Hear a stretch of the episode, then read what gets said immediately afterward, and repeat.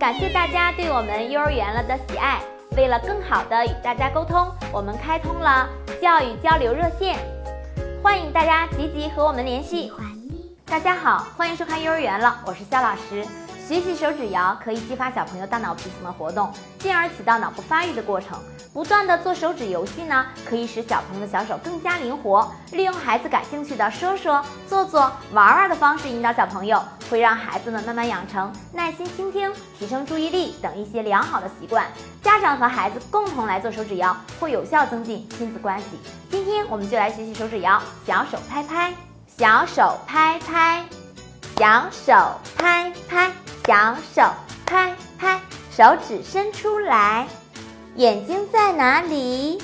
眼睛在这里，用手指出来。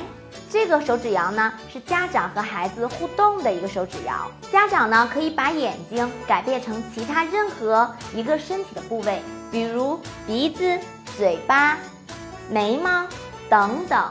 这个游戏啊，教会孩子认识五官和身体的部位，让他增强自己的身体意识。我们再来学习一遍吧。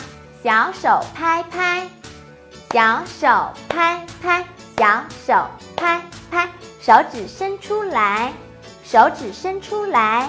眼睛在哪里？眼睛在这里，用手指出来。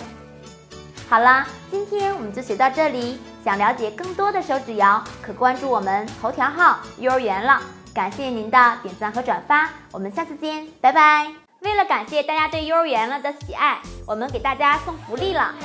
只要给我们回复“手指谣合集一”，我们会把十期手指谣压缩成一个文件包来送给大家。